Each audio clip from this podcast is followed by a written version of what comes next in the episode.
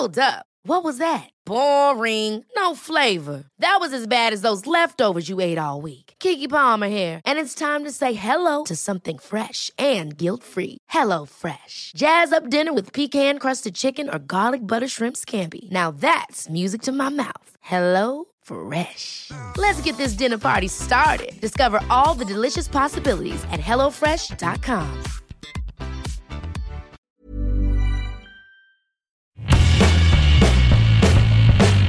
Hola a todos, esto es Sin Comentarios, el programa con los temas y noticias que a todo el mundo interesa y las opiniones que nadie pidió.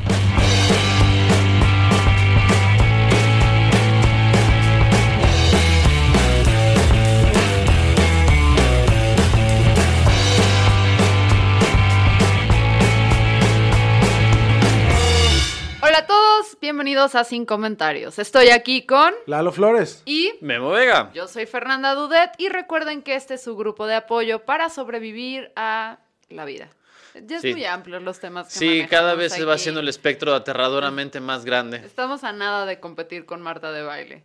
Eh, ¿En qué? no. Ya pronuncias como Marta de baile, Fer. Es Cállate cierto, la es cierto, sí es boca. cierto. Estamos a nada. Cuando fui a Cambridge. Fui por un Starbucks. Oh, Starbucks. Lalo, please shut up.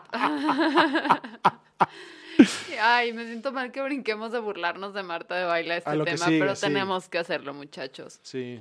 Bueno, la semana pasada una joven de 17 años denunció que cuatro policías de la Ciudad de México la violaron dentro de una patrulla. Esta chava había llegado, estaba llegando a su casa, no había llegado, estaba llegando a punto de entrar a, a- a un hogar, estaba a unas cuadras de su casa, es lo que tengo entendido. Eh, y un policía se, se acercó así como de una patrulla con cuatro policías, se acercó a decirle que si, si quería como que, que ride, ¿no? Ella dice, caminé media cuadra sobre calle La Nopalita en dirección a mi casa. En ese momento vi que un vehículo tipo patrulla con las luces de toldo encendidas venía circulando en forma lenta sobre la calle y en la misma dirección. Entonces las- la chava se acerca a una casa y empieza a simular que toca el timbre, pero la unidad se, se bajó y le preguntaron su dirección y dijo, ay, esta es la casa de mis tíos y pues ya aquí me voy a quedar, ¿no? Em, y el caso es que las, o sea, yo les dije varias ocasiones que no quería y me subió en el asiento trasero junto a la ventana del lado derecho. El policía que estaba a mi costado izquierdo me dijo que me quitara la ropa y los dos policías que iban en los asientos delanteros dijeron que sí, que me la quitara. Y ya una vez dentro de la patrulla, la joven fue violada por los cuatro oficiales. Eh, y pues resulta que existen videos tomados por tres videocámaras en el lugar de la vi- violación y hay pruebas médicas y psicológicas que confirman estos hechos, ¿no? Órale. Entonces, eh, pues desde ahí tú dices, pues ya está de la verga la situación, perdonan el francés. eh, ¿Cómo podría estar peor? Esta chava tiene el valor de, de ir a denunciar, de ir a presentar su denuncia, porque denunciar en contra de unos policías que saben dónde vives, eh, Sí, claro. no Está es. bien difícil, Está claro. muy difícil. O sea, esta mujer tiene ovarios. Pero el problema fue que pues, la información salió a público. O sea, salió a público el nombre y todos los datos de esta menor de edad. Y la información salió de la Procuraduría General, General de Justicia de la Ciudad de México. O Pues sea, Nomás de ahí podía salir. entonces, Cabrones. pues obviamente eh, esta, esta chava, porque es una chava, es- o sea, no es mayor de edad, eh, pues ya está definitivamente, perdió la confianza en el sistema, perdió la confianza en las autoridades, creo que debe estar muerta de miedo Claro. y pues ha decidido no seguir con el caso por el momento. Está bien difícil.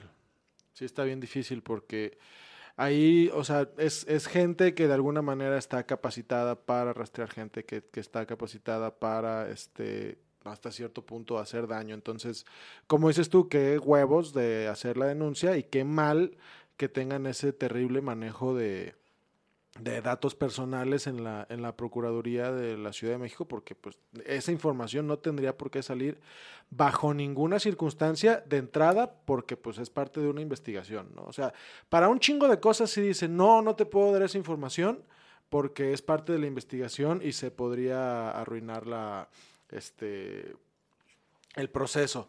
Pero para dar nombres sí, sin ningún tipo de problema. O sea, sí está y cabrón. aparte se filtran los nombres, o sea, el nombre de ella y los de los policías no. Ajá, sí, además. sí, o sea, O no sea, fue un accidente, se fue un buscapiés. Ajá, o sea, eso fue perdón, aquí es donde necesitamos un botón de "Pa, pa, pa, presuntamente.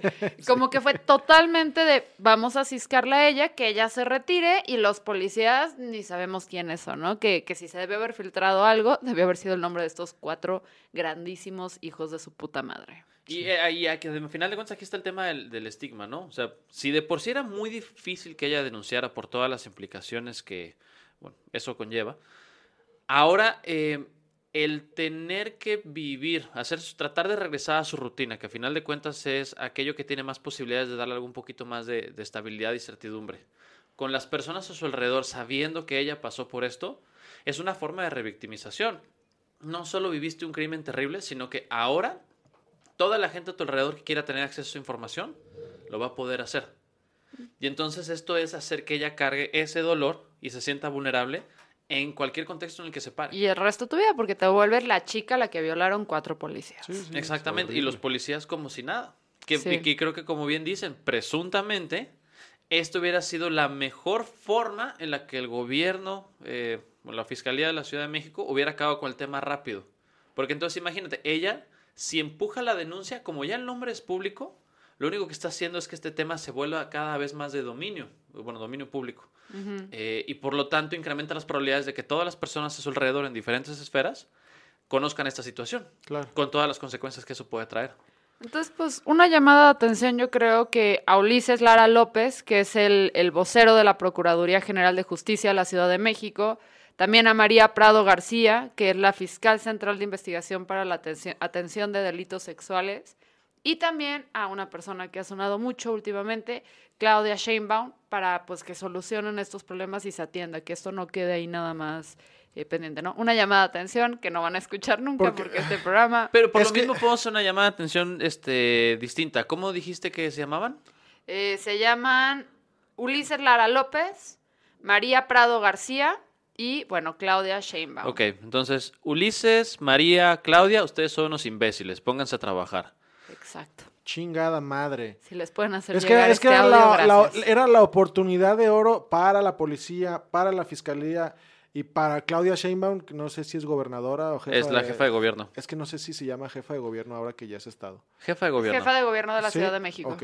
Este, de decir, a ver, cabrones, estamos haciendo esto con los policías, imagínense qué va a pasar con el resto de los delincuentes, ¿no? O sea, sería, sería como el, el- el caso modelo para decir, estamos trabajando y no lo tomaron. Y creo que más allá, digo, entendiendo que sí también representa una oportunidad de plantear como una serie de principios para perseguir estas cosas, creo que más allá de, de esa tal vez, ese golpe mediático que hubiera sido hacerlo bien, Porque les encanta la No, mamada pero sí, ¿se mediática. pero quieren el, el punto es que a final de cuentas, si no te vincula la empatía con una menor a la que la violaron, violaron cuatro policías, nunca vas a saber tomar una oportunidad para trabajar de manera ética. ¿Quieren saber qué? el- Ok, entonces, Sheinbaum dijo que no, que los policías, aunque se haya cesado con la denuncia, eh, no, o sea, ya fueron, ¿qué puedo decir?, expulsados y no se iban a reincorporar a sus funciones. Eso fue lo que dijo Sheinbaum cuando unos reporteros le preguntaron si estos elementos de seguridad estaban trabajando. Pero ese mismo viernes, la titular eh, de la SSC, eh, Jesús, Jesús Horta Martínez, informó que los cuatro elementos denunciados por la joven aún no han sido requeridos por la Procuraduría Capitalina y que continúan en sus labores.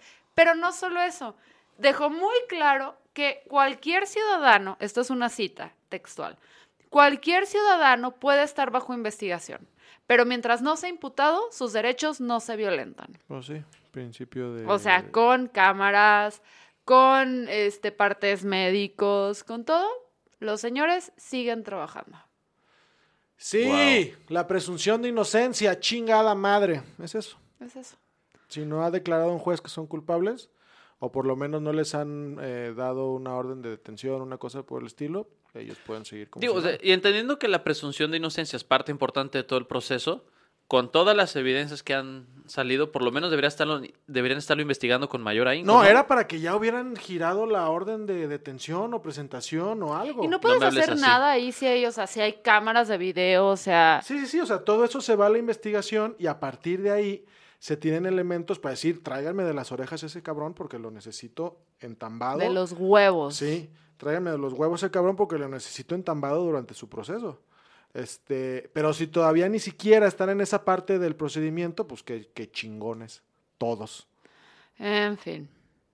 Entonces, amigos, qué tema tan escabroso fue ese. Bueno, la- de nuevo el tema de la impunidad, ¿no? En todos lados, este, independientemente de quién esté a cargo del gobierno municipal, estatal, federal, No se puede confiar en la chingada policía. no. Y es la solución para el tema de, de la violencia en el país, una. Guardia Nacional. Y aquí No tenemos Fuck the Police, la canción, ¿no? Pero no tenemos derechos de autor. Pero tararea la yo con la batería. Somos muy La blancos batería, para intentar. Ajá, ¿dónde hay batería? idea de cuál es fuck the police, No me importa.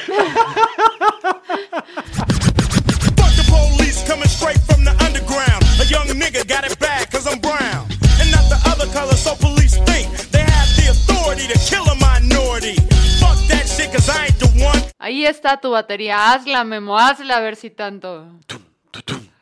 No, vamos al siguiente tema, por favor. Ok. Amigos, eh, este tema no lo cubrimos la semana pasada porque estábamos muy clavados con la corrupción de Alfaro y creo que pasó un par de horas después de que grabamos, pero eh, el 3 de agosto, fue el sábado pasado, hubo un tiroteo en El Paso, Texas. Sí. Eh, un sujeto del cual no voy a dar mucha información y ahorita les voy a explicar por qué. Un joven americano que se, eh, bueno, ahora lo han catalogado como un extremista, que a final de cuentas sí cubre el perfil. Entró a un Walmart y empezó a disparar contra eh, la gente que estaba ahí, tratando de eliminar a los hispanos, desde la percepción de que hay una invasión hispana en Estados Unidos y que van a ser reemplazados. Ay, me da mucho coraje. Ah, pensé que te estaba saliendo una hemorroide. No, No, Pensé que se estaba convirtiendo en Hulk. Estoy muy emputado por todo. Ajá, ¿qué más, Memo Vega? En fin, hay un montón de cosas de las que siempre se habla cuando hay una balacera en Estados Unidos eh, respecto a qué es lo que sucede o qué es lo que promueve esto. Usualmente los demócratas hablan sobre una pobre legislación respecto al control de quién es dueño de las armas y los republicanos eh, siempre le tiran la bolita al problema de salud mental. Miren, de entrada la mente no existe, pero no voy a meter en eso en este podcast porque es una discusión muy larga. Pero el punto es, se lo atribuyen a las enfermedades mentales y no exactamente el tema de las armas. Eh, ese argumento, que aunque pudiera sonar muy lógico de primer momento, casi siempre está motivado por el hecho de que muchos de los republicanos que tienen un perfil alto en Estados Unidos son financiados por la Asociación de Rifles Americanos. Y por lo tanto, eh, tienen muchas reservas para hablar mal o para hacer más difícil el proceso de conseguir un arma que es un negociazo en Estados Unidos. La Asociación de Rifles Americanos suena súper gay. Justo lo pensé, pero decidí controlarme por la seriedad del tema, Lalo. Gracias por ser la parte Así, así se llamaban los YMCA, los Village People. Antes, antes de cambiar el nombre a los Village People. Entonces, eh, de lo que quería hablar hoy, porque entiendo como la, confusión que puede haber sobre cómo podemos decir que una persona es capaz de meterse a darle de, de balazos a mucha gente en una tienda y luego decir que no tiene una enfermedad mental. Entonces, para no hacerlo nada más por mis pistolas, estuve leyendo algunas cosas. Hay una revisión que sacó la Universidad de, de Pittsburgh, del Departamento de Psiquiatría, el cual, el título de esta revisión sistemática, no lo voy a leer yo, pero lo voy a pedir a Fer, que tiene el inglés de Marta de Baile, que nos lea el título. Por Oh, favor. thank you, darling. El Se convirtió, nada en, más. sí, se convirtió en Pepillo Origel de repente. The link between mental illness and firearm violence, implications for social policy and clinical pra- practice. No entendí, pero eh, gracias, Fer. Muchas gracias. Inglés sin barreras. En fin, eh, este artículo lo que hace es hacer una revisión de toda la evidencia que se tiene sobre dos cosas. Uno, qué tan intenso es tanto el comprar armas por particulares y la cultura de, de armas en Estados Unidos. Y dos, cuál es la probabilidad de que una persona con una enfermedad mental o un trastorno psiquiátrico esté involucrada en un incidente de violencia que eh, se ha ejecutado con armas. Ok. Entonces, de entrada, eh, yo sé que igual, o sea, a lo mejor ustedes lo pueden eh, aterrizar. Es extraño pensar en que un sujeto pueda ir a, a hacer una catástrofe de este estilo y decir, bueno, es que él no tiene ninguna enfermedad mental, ¿no? Porque uno pensaría, en algún punto debe estar trastornado, este, desordenado, disociado, lo que sea. Cuando hablamos de temas de salud mental, estamos hablando de categorías psiquiátricas específicas. El sujeto, por supuesto, que tiene un problema serio a nivel psicológico. Eso no significa que él caiga en la categoría, en alguna categoría de un trastorno psiquiátrico. Es muy común, por ejemplo, que la, la gente que conoce poco sobre los trastornos diga, es que debe estar esquizofrénico, con ese, ese lenguaje. Debe ver. alucinar, debe delirar. Te voy a detener un segundo, Memo Vega, Ajá. porque si no me vas a perder. Ya te perdí. No, entonces, a ver, ¿cuál es la diferencia entre una, un tema psicológico y un trastorno psiquiátrico? Ese es justo el asunto, que es una línea que no está bien dibujada. Eso es junto el asunto, no sé. Es una línea dibujada como un niño de kinder. Es que ese es un, un problema con la psiquiatría. Te pongo un ejemplo. Eh, ahora, bueno, ya les he hablado, hay una cosa en, en un manual psiquiátrico que se llama trastorno disfórico premenstrual. Sí. Eh, sí, sí, sí, he visto también tus Instagram stories. Muy enojado al respecto. Es el asunto. Ese es un problema que tiene secuelas psicológicas, pero no lo convierte en un desorden psiquiátrico. ¿Puedes explicarlo rápido para que la gente que no vio tu Instagram sepa de qué estás hablando? Ah, hay un diagnóstico en el libro este, especializado para diagnósticos en todo el mundo que se llama DCM, donde las manifestaciones muy intensas de síndrome premenstrual son susceptibles de eh, ser consideradas psiquiátricas y ser tratadas con medicamento psiquiátrico. Lo que nos Espera, habla ¿te estás abogando que no me van a dar drogas antes de que me dé la menopausia? No Se acabó. Memo. El micrófono a este señor. Era Ah, la como espera. si necesitaras el síndrome disfórico premenstrual para Ey, conseguir son drogas. drogas legales, Memo. Estamos hablando de otras cosas y diagnosticadas por mi doctor. Esas sí van en el avión conmigo. Mary, Mary- hoy no más, ¿qué dije, güey? dije Mary. Qué barbaridad. Güey, Fernanda buscando a ver cómo poder llegar al psiquiatra Ajá. porque le- tenía la puerta de entrada del psiquiátrico y se la cerraste. Lo siento. Mm, maldita sea. El punto es, el que una persona tenga un problema a nivel psicológico no necesariamente implica que esté manifestando un trastorno psiquiátrico, porque muchas veces la ecuación que se hace es, si tiene un trastorno psiquiátrico, entonces no estaba en control de su comportamiento, ¿no? Una persona, por ejemplo, puede ser eh, cuán radical quisiéramos con respecto a un modelo económico o puede ser muy racista. El racismo es un problema psicológico, no entra dentro de la categoría de un trastorno psiquiátrico. Ok, entonces tipo una obsesión no entra dentro del... Depende del tipo de obsesión. Porque ¿Tú con existe el Monty trastorno, Python? eh, es un problema, Problema Es psicológico. un problema con mi familia, con mis amigos, con mi novia, pero no es un problema psiquiátrico. Por lo menos no. Ahora, eh, el punto es la muchas veces la manera en la que tratamos de darle sentido a que alguien pueda hacer una cosa así de violenta es decir, debe estar enfermo de alguna cosa. Si nosotros buscamos cuáles son las categorías diagnósticas que presentan eh, los manuales de psiquiatría, que un pequeño este, paréntesis, son altamente cuestionables por diferentes razones de metodología científica, difícilmente vamos a ver que una persona encaje en un diagnóstico como tal.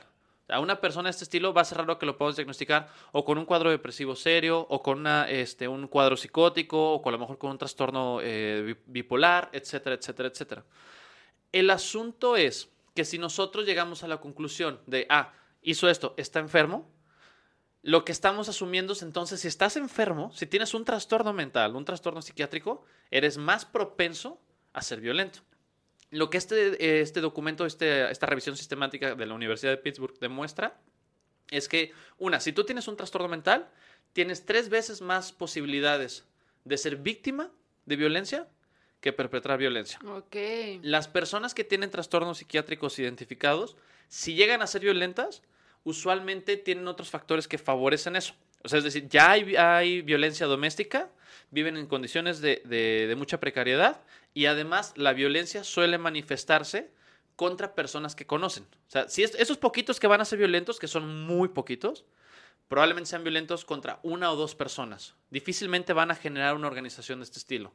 Y el que una persona con un problema de salud mental sea capaz de agredir con un arma a un extraño es improbable. De hecho, hay un- uno de los artículos que viene citado en esta revisión, dice que una persona con psicosis, que es alucinar y delirar, te agreda con un arma, si no te conoce, es una en 14 millones. ¡Wow! Sí, exactamente. Porque no es así como funcionan los trastornos mentales. Usualmente la gente dice, bueno, cuando hay violencia de este estilo, el diagnóstico que más se contempla es trastorno antisocial. Uy, ¿y cuánto sería la estadística por un blanco redneck de Middle America que sus abuelos pertenecieron al Ku Klux Klan y votó por Trump? Debería ser mucho menor. Sí, está, está muy reducido el... Exactamente. Entonces el asunto es, no es un diagnóstico psiquiátrico lo que mueve a estas personas. Sí, sí tienen problemas, tienen problemas psicológicos Psicológicos. serios. Pero ninguno corresponde a un trastorno psiquiátrico. Este diagnóstico que les digo que se maneja mucho, que es el del trastorno de personalidad antisocial, ese que se le suele dar a los asesinos en serie. El que dicen que tenía Ted Bundy o John Wayne Gracie o inclusive el monstruo de Catepec. Pero, dos cosas. Uno, eh, usualmente los trastornos de personalidad dentro de todas las categorías de, trastornos psiquiátricos son los que menos evidencia tienen. Entonces son los que son más supuestos que eh, trastornos confiables como el trastorno obsesivo compulsivo, esquizofrenia, depresión. Eso ya de entrada es una bronca. Dos, para poder dar eh, la idea de que uno tiene trastorno antisocial, debemos ver como una especie de ego inflamado. Hay gente que le dice así, me gusta mucho el término, aunque no es muy claro. Es decir, tenemos que tener muchos antecedentes de eh, que son personas que creen, sobredimensionan sus capacidades. Y en muchos de estos casos son muchachos que al contrario, se sienten acomplejados, se sienten frustrados, se sienten impotentes y eso se manifiesta en violencia. Acabas de definir al votante de Trump. Sí, totalmente. Y bien, entonces, si eres parte de este segmento, no puedes tener un trastorno psiquiátrico como tal. Entonces, el problema es que si nosotros tratamos de equiparar siempre violencia con problema, eh, enfermedad mental, no estamos logrando dar con la clave de la situación. Y no solo eso, sino que favorecemos en la gente la percepción de si tú tienes algún trastorno psiquiátrico, eres peligroso. Y por lo tanto no te quiero cerca de mí, Hay más sino que te quiero recluido. Exactamente. Una de las eh, situaciones que más favorecen que una persona con esquizofrenia vuelva a tener síntomas positivos, que son alucinaciones y delirios dentro de otros, es el aislamiento. Pensé Sí. que esos serían negativos. No, eh, positivos hace referencia no, no a algo bueno o malo, sino a exceso o carencia. Por ejemplo, un síntoma positivo es delirar, un síntoma negativo es no salir. Sí, Un exceso y una carencia. Ahora, ¿qué es lo que sucede en Estados Unidos? Una cosa este, bien importante, eh, pareciera que el 30% de los hogares en Estados Unidos, hablando de 350 millones de personas, tienen armas compradas por particulares. Y de, es- Cámara. y de esas personas, estamos hablando, por ejemplo, de 35 millones, la mitad tienen de 4 a más armas. Entonces, la cultura de las armas allá es muy marcada. De hecho, en estos días seguramente vieron en Twitter el video de un niño que está en una tienda de armas, Sí, como cargando. 3, 4 años, y la, la empieza a, ma- a manejar como los dioses. Ese tipo de factores culturales incrementa la probabilidad de que haya hacer un violencia. chiste sobre Lalo manejando su pene. Pero me controlé. No, pero ya, o sea, ya. No, pero además me parece completamente fuera de contexto porque esta arma sí se pone dura. Iba a ser un chiste de que Lalo no sabe manejar su pene, pero ya no lo voy a hacer.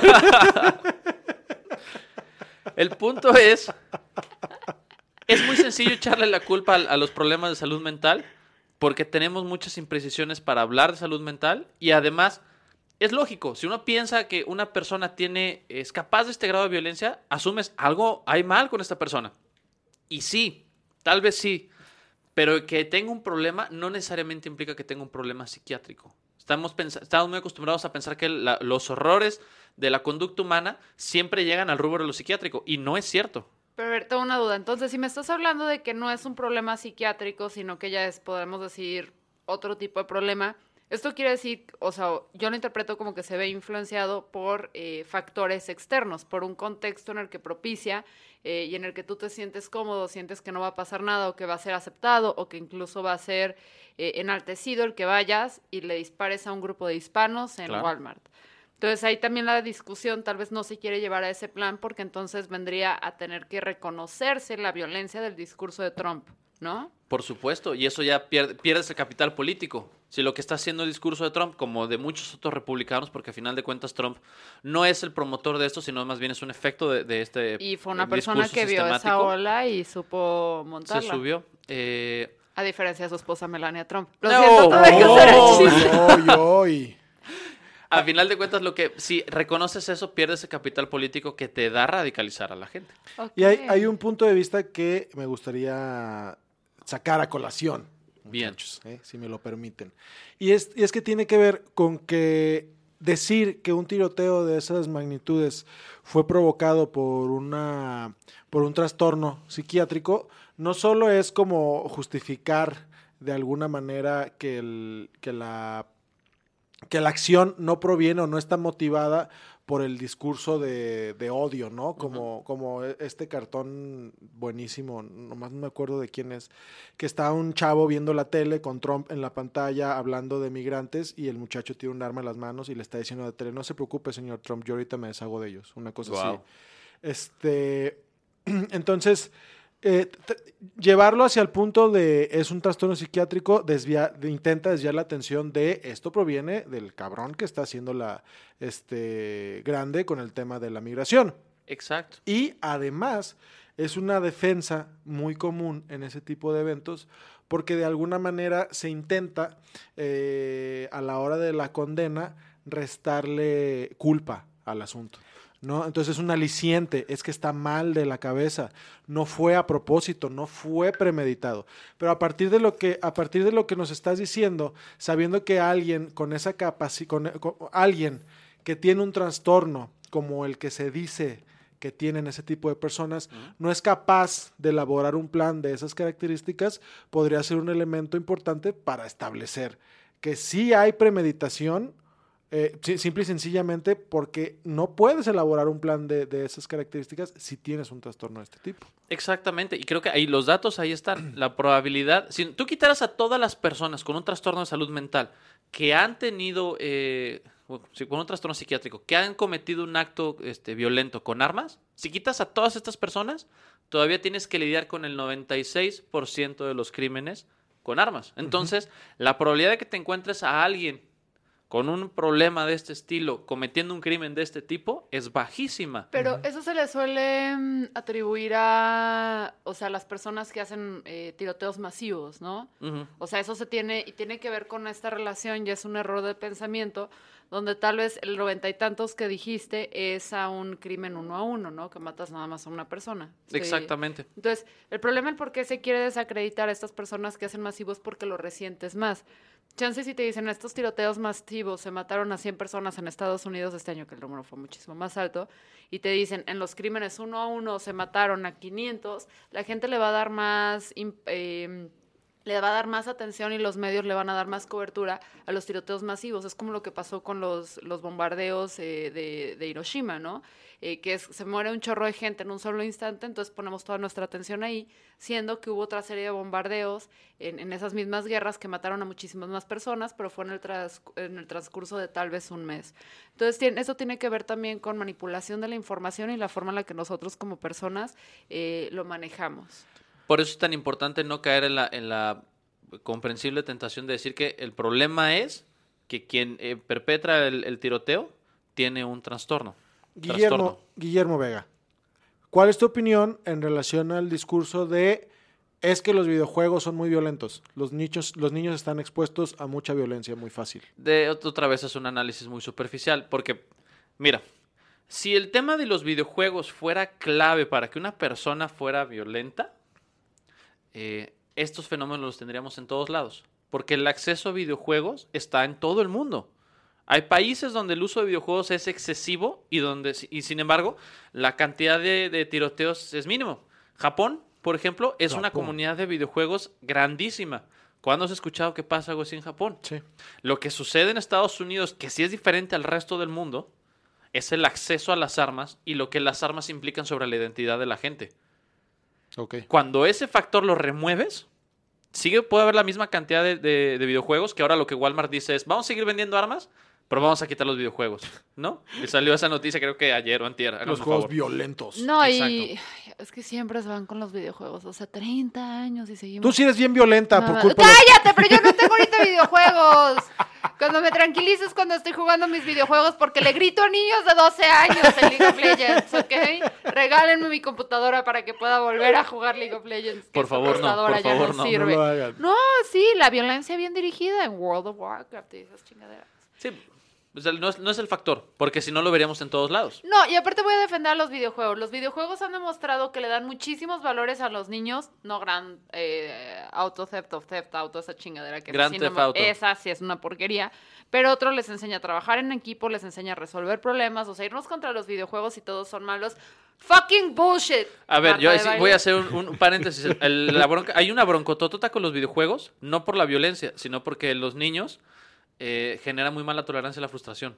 El asunto es que eh, no solo es el tema del videojuego, sino del tiempo que se te permite jugar. Si tú eres un Ah, morro bueno. que a los 10 años puedes jugar 8 horas sin que nadie te diga nada, ten por seguro que la siguiente que tengas que hacer esfuerzo con una plataforma que no sea interactiva como un cuaderno, Ajá. vas a odiar todo. Ya. Entonces, pero Eso sí no se lo voy a discutir al psicólogo. Sí No. deben ser moderados, pero no prohibidos.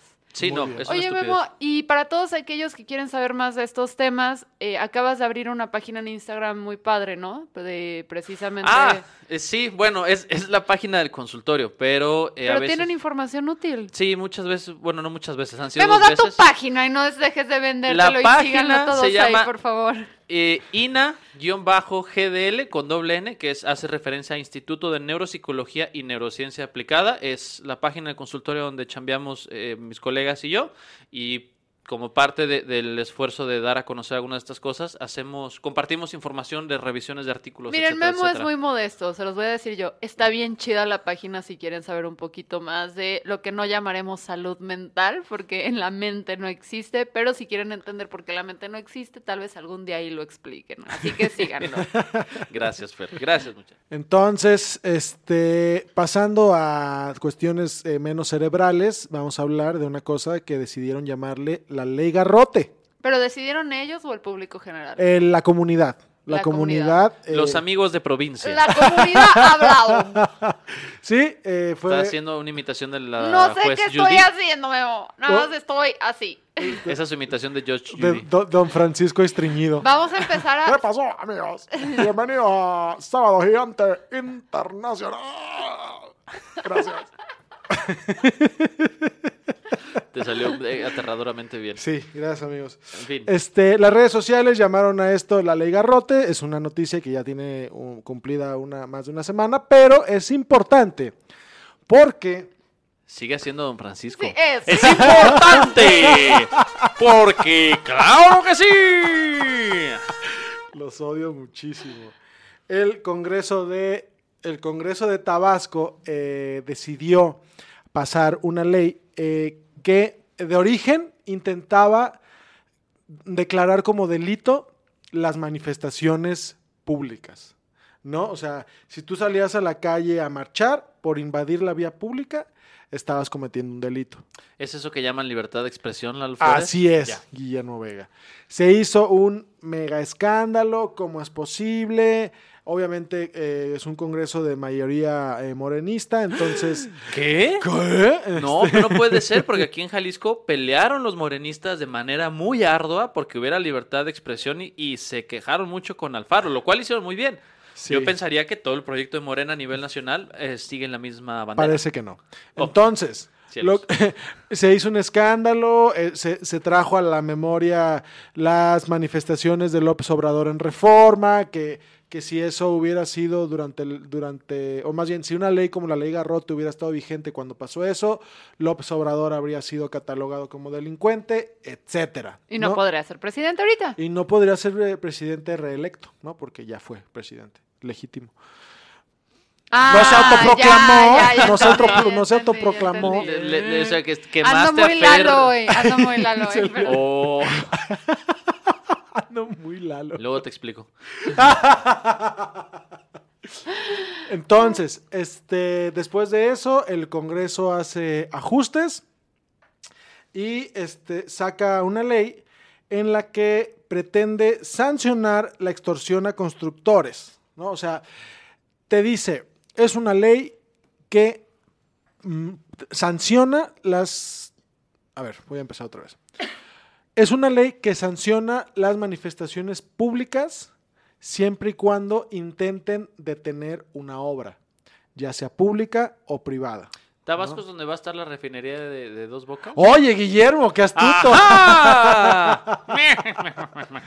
Entonces, este, ahí en Tabasco, eh, que es un Edén, porque así dice la canción, no porque yo... No, ¿De porque, quién carajos es esa ¿No has rola? oído esa canción? Ven, ven, ven, vamos a Tabasco, que Tabasco es un Edén. Vamos a Tabasco, que Tabasco es un Edén. A Tabasco, ven, ven, ven. Guillermo Vega, te hace falta muchísima cumbia. Sí. No, el Sí, Tabasco sí. es un Edén, no es una cumbia, pero te hace falta En empaparte. términos generales, sí. Sí. Voy a tomarla en forma intravenosa. Entonces, en este lugar donde se va a construir la refinería Dos Bocas, hay una ley que, si tú, pero tiene un, tiene una, una- un candadito, este, porque habla de, bueno, no, en ese sentido no tiene candado, sí es cierto. Cualquier obra pública o privada que intente ser detenida eh, por cualquier medio, este, puede ser motivo de sanción. Oh. ¿no? Es decir, o sea, no hace falta que estés afuera del lugar donde vaya a ser la refinería. O sea, que tuitees.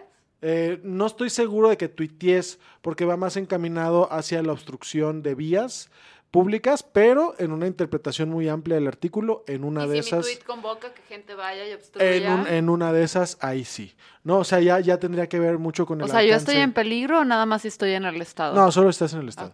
Este, Aunque sigue siendo un peligro para ti misma. Tú- Ya sé. eso sí. Eso Soy un quita. peligro para México. Entonces, eso pasa. Este quedó en penas para quien impida o pretenda impedir por cualquier medio obras públicas o privadas, o que pida dádivas o empleo para dejar continuar la obra. Y al final de cuentas viene como de un contexto que eh, pudiera haber empezado como con un buen sentido, ¿no? Porque allá en Tabasco suele pasar que de repente bloquean el camino, creo que es para Pemex, y que Ajá. le piden este dinero a la gente para que pueda entrar a trabajar. Exacto, no, y es un pedo en términos generales. O sea, tú pregúntale a cualquier constructor. Este, ¿qué pasa cuando no estás bien con el sindicato de Sí, se que, acaba que ma- todo. que maneja los albañiles? Te, te- te interrumpen la obra y te dicen, si no me contratas a estos, yo no te dejo continuar. Claro. ¿no? En ese sentido, sí está bien encaminada la, la ley.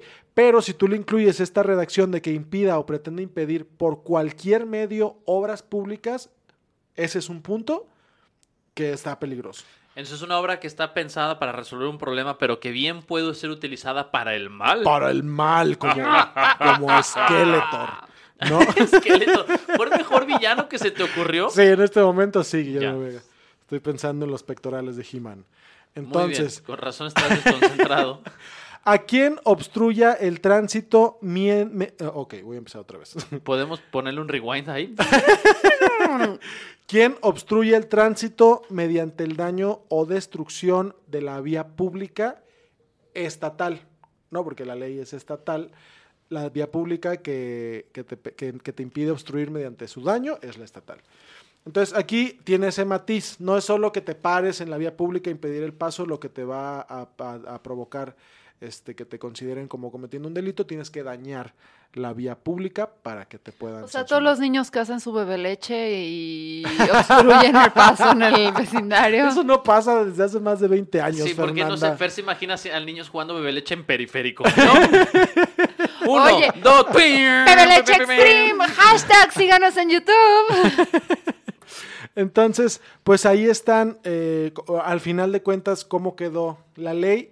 Eh, está bien encaminada porque efectivamente puedes, co- como constructor, puedes tener un riesgo de que te quieran extorsionar, este, dame una feria y te dejo continuar, o contrátame a fulanito y te dejo continuar, pero está muy amplia la redacción y puede incluir a cualquier persona que, que por cualquier medio pueda o quiera interrumpir la obra. Lalo, Sí. tú eres abogado. Sí. Presuntamente. Eh, ¿Habría forma de redactar esta ley para que fuera precisa y lograra todos los propósitos positivos que sí tiene, sin poner en riesgo la libertad de expresión? ¿O es así como de, güey, no, esto es completamente descabellado? ¿De qué Estás perdiendo estás el hablando? objetivo, Memo. Ajá. Me, me emputa tu sarcasmo, Guillermo Vega. Por supuesto que se puede. Ah, pensé Ting. que ibas a decir que por supuesto que eres abogado, pero ya vi que eso no lo vas a defender. No, claro que se puede, y tan se puede, este, que primero aventaron el, la finta del macanazo grande, y luego después de que vieron que se les, se les prendió el cerro, este, pues ya, ya le bajaron un poquito de huevos a la, a la ley. Que se dice, Guillermo Vega, se especula, que, que de manera presuntiva es algo que hacen los congresos en cualquier parte del país. Sacan una propuesta de ley muy escandalosa para que después de que la gente se manifieste puedan decir, somos un congreso que escucha a la gente. Le bajamos tres rayitas de huevos a este pedo. Ah, ¿No? este, Eh, se, se- se- se dice que eso hacen mucho los, los congresos a la hora de legislar. eh, te infunden un miedo ahí muy, muy latente para luego decir, Esas estrategias deberías Estamos usarlas bien. tú cuando seas papá. Hijos, voy a dormir al perro. Como, no, papá, por favor. Sí, bueno, sí, está sí, bien. Por e- no, porque lo respeto. Entonces, eso es lo que está pasando con la ley Garrote y se dice que esto es la antesala del infierno para que López Obrador pueda pasar por Congreso Federal una ley de esas características a nivel eh, Nacional. nacional. Muajaja, muajaja, lo mismo que se dijo. Wow. Con la, el cambio de juego en que- cabo. con lo mismo que en se- cabo. Lo ¿En mismo dónde? que se dijo con el gobernador de, de Baja California, Eso, güey, cuyo perdón. mandato era por dos años y terminó siendo de cinco. ¿no? Eh, siguen en el caso de este de la ley Garrote, pues hay que esperar ver si no recayó algún recurso legal en contra de la ley. eh, pero por lo pronto, así están las cosas en Tabasco, amigos. Y mientras en su departamento de cuántos metros AMLO se soba 120 metros lentamente sus cuadrados. manitas. Bueno, también no, quisiera, eran como 500, 500 metros. metros cuadrados. quisiera felicitarnos. Creo que es la primera vez que hablamos de Tabasco. Lo logramos. Oye, sí, cierto. Ah. Deberíamos tener aquí un, un mapa para ver cuándo empezamos a hablar de los estados por primera vez. No es mala idea. Sí, muy bien, lo logramos. Sí, Muy bien. Es el entonces, entonces este, yo tenía una expectativa de comedia que, que Fernanda ya usó. Ah, De- ¿Cuál? lo Se de acabó. jugar en la calle, que, que, que pedo, que si va a ser delito o no. ah. Ay, perdón, pero mira, pensamos igual. Pero sí nos reímos. Sí nos reímos. Eh, logrado. Entonces, esta vez no tenemos nota de Lalo. Esta vez Mua, tenemos... mua, mua. ¿Qué tal? Soy el efectista. Güey, no ma- Soy el gran efectista de este lugar. Gracias. A ver, haz, una, haz un trueno.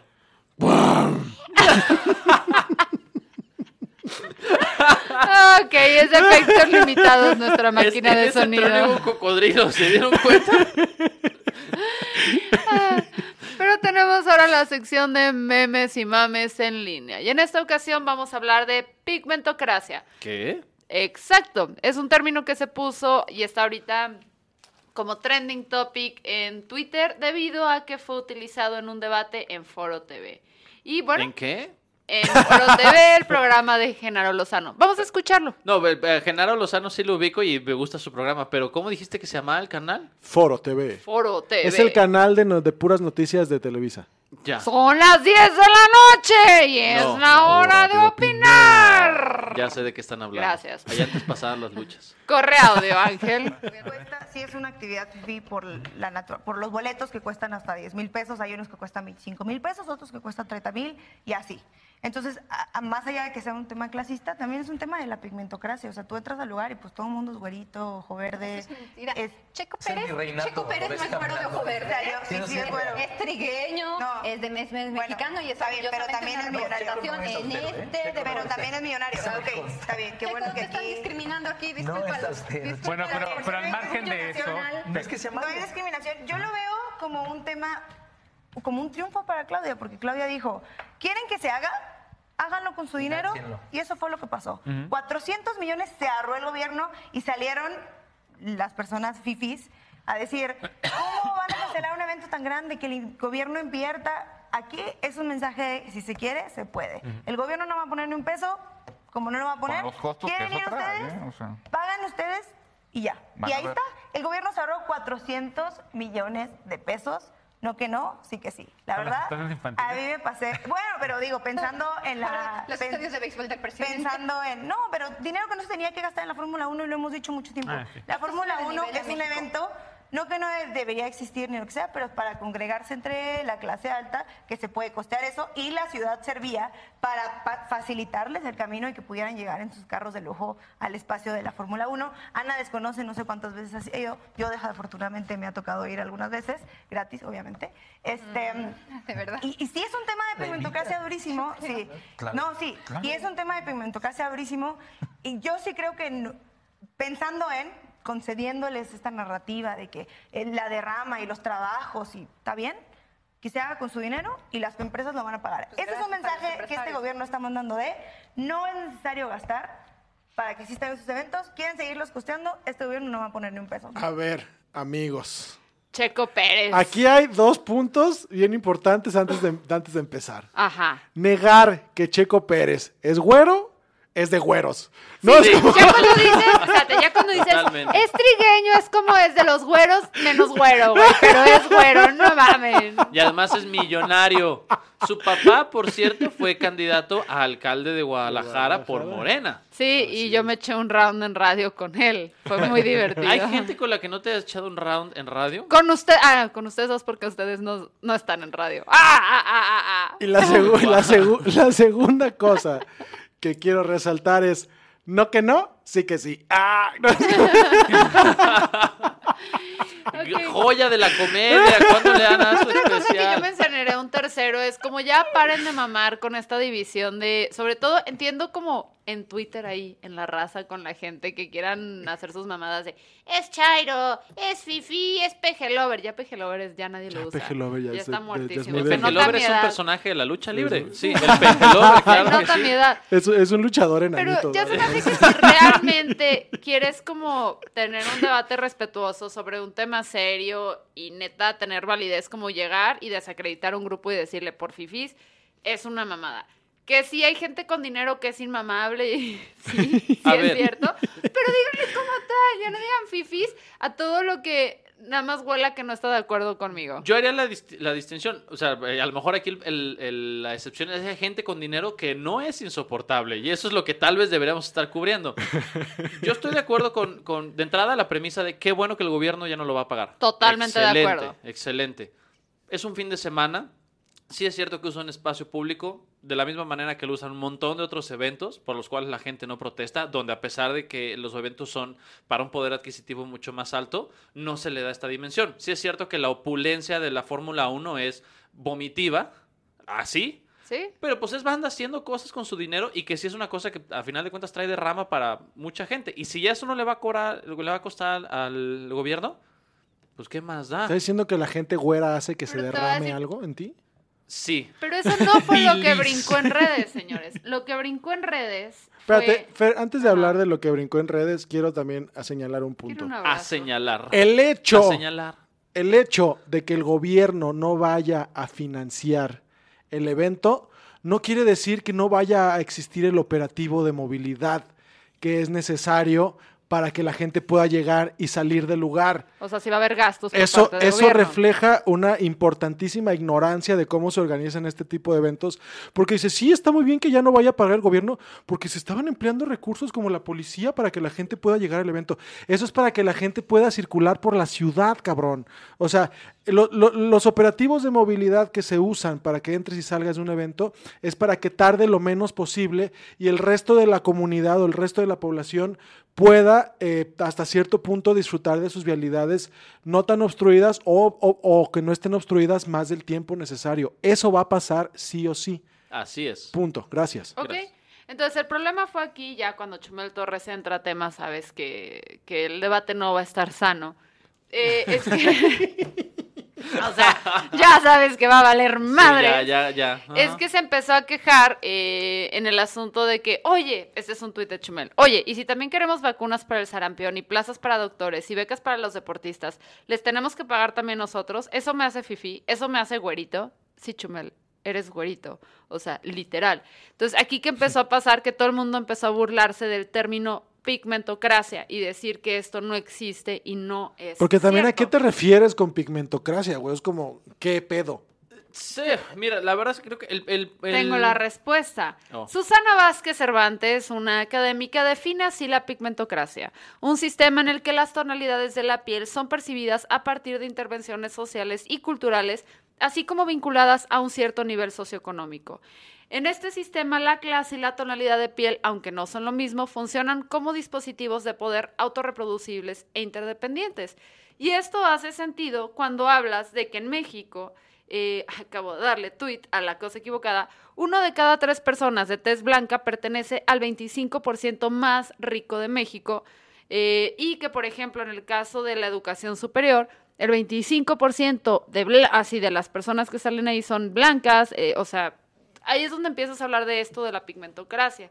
Sí hay mayores facilidades, hay también estudios donde los hombres, incluso si ellos llegan a ser morenos y llegan a tener cierto nivel, suelen elegir parejas que son de colores de piel más claras que ellos. Entonces, eso creo que es a lo que se refiere con pigmentocracia, que tenemos una estructura social a la que en el pasado le pusimos nombre, no sé si se acuerdan de esto de los mestizos. ¿Estás este, hablando de castas? los mulatos. Pues desde ahí tenemos arrastrando esa cultura donde sí hacemos valer a la gente más o menos y le damos más atributos positivos o negativos partiendo de su color de piel. Sí. Y que es un tema de, de clasismo y de racismo. Ya el término pigmentocracia siento que es francamente insoportable. Pero es real y pero es es una cosa muy real.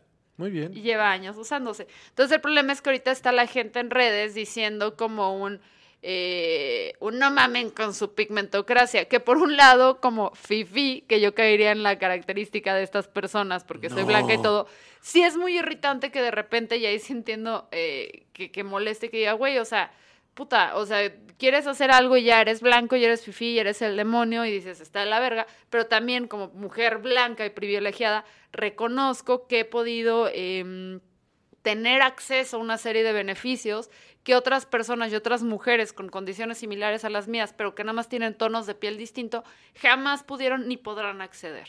Claro. Entonces, es como este rollo de puta, ya dejemos de polarizar y vamos viendo más bien como sí, ¿no? O sea, no, no vamos separándonos. No, y creo que a final de cuentas, más allá de si, si polarizar o no, porque a veces eh, creo que la, la discusión en términos de mayor intensidad es relevante, empezar, o sea, a darle difusión a este debate por la Fórmula 1. O sea, si la Fórmula 1 se va mañana de México, a nadie le importa.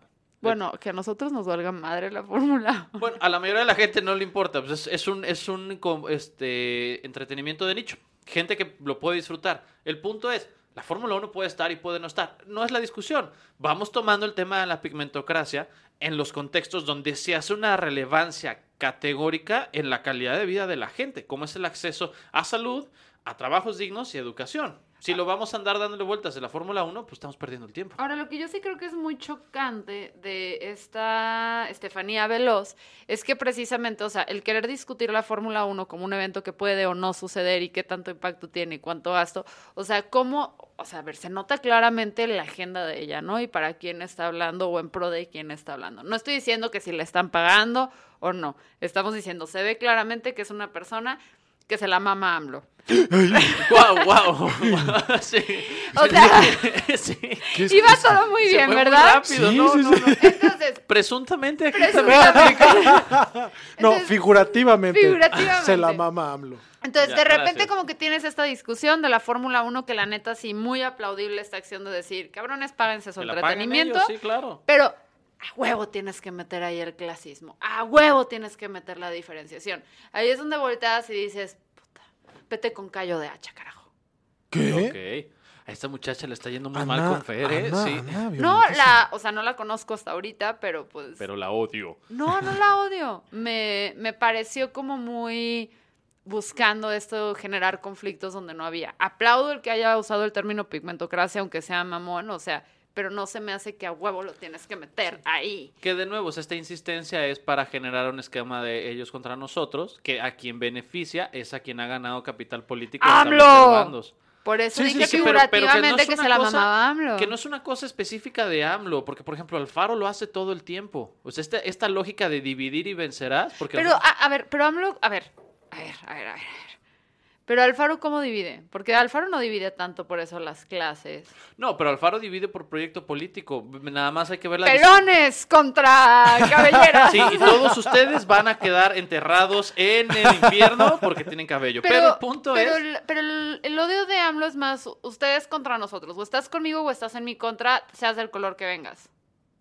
Sí, eh, eh, el punto no es tanto si AMLO lo hace o no lo hace. El tema es que esta es una estrategia que puede ser replicada por un montón de gente porque lo que estamos viendo es que tiene éxito.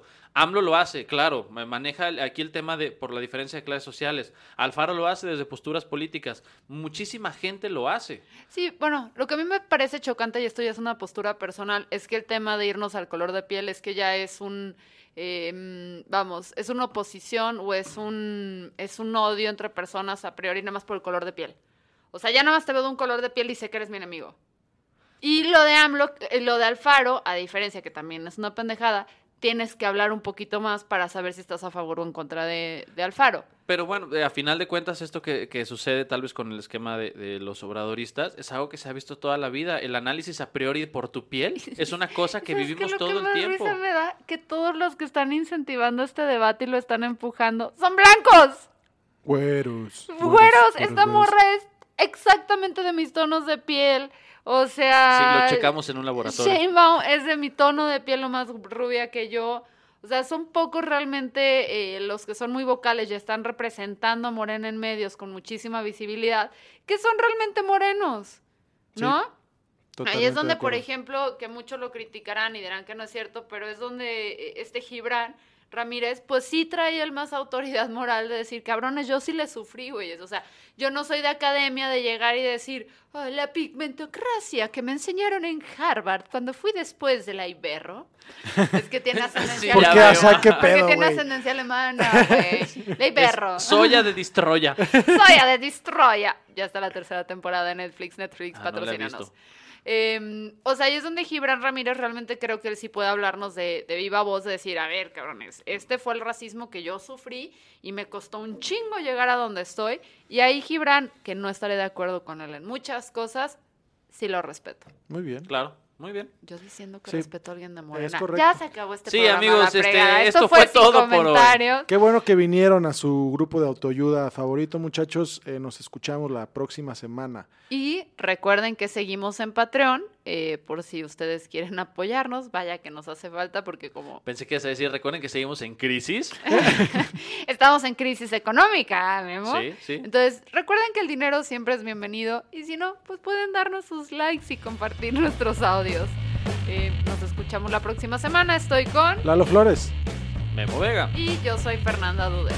Hasta pronto. Chao.